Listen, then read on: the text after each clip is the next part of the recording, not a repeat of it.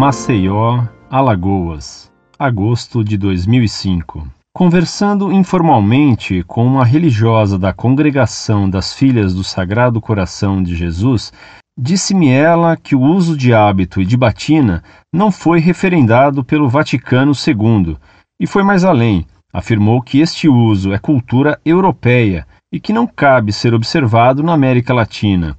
Lendo os documentos do Vaticano II, não encontrei nenhuma referência ao que ela me havia afirmado. Afinal, clérigos e religiosos estão dispensados do uso salutar das vestes pertinentes? O que me dizem da afirmação desta irmã religiosa?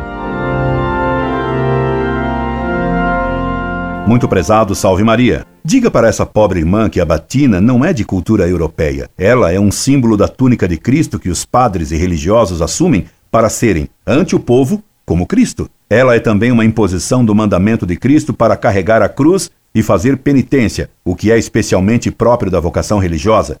Ademais, a batina e o hábito estão de acordo com o bom senso. Os padres e os religiosos são separados do povo, e o hábito religioso é um dos sinais dessa separação e dessa escolha para uma vida mais perfeita e mais penitente. Disse-lhe que isso está de acordo com o bom senso. Veja que, mesmo nas religiões pagãs, os que são mais dedicados usam traje diverso do povo que os distinga das pessoas comuns, o que até os budistas entendem. Essas freiras já perderam a noção. É no que deu o adornamento de João 23.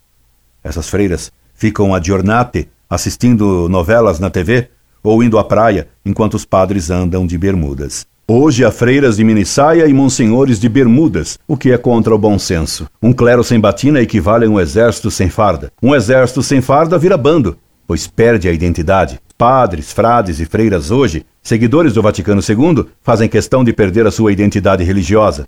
Por isso, querendo ser iguais a todos, acabam por querer se casar como todos. Daí a grande vontade que eles manifestam de ter sogra. Dizem eles que o hábito não faz o monge, muito menos o calção de banho ou as bermudas. O hábito não faz o monge, mas ajuda. O pior é que a única coisa que lhes restava de religioso era a batina, o hábito. Abandonando-a, eles abandonam o último sinal exterior que os ligava à vida religiosa. E o que nunca se exterioriza, se estiola e morre. Quem perde a própria identidade não compreende e nem defende o que é. Pobres padres sem identidade. Pobres freiras iguaizinhas a todo mundo. Quando vier o esposo, esses pobres padres sem batina e essas pobres freiras sem hábito e decotadas, estarão como as virgens loucas, sem óleo em suas lâmpadas, sem fé em suas almas. Rezemos pelo clero e pelos religiosos. Incorde Jesus Semper, Orlando Fedeli.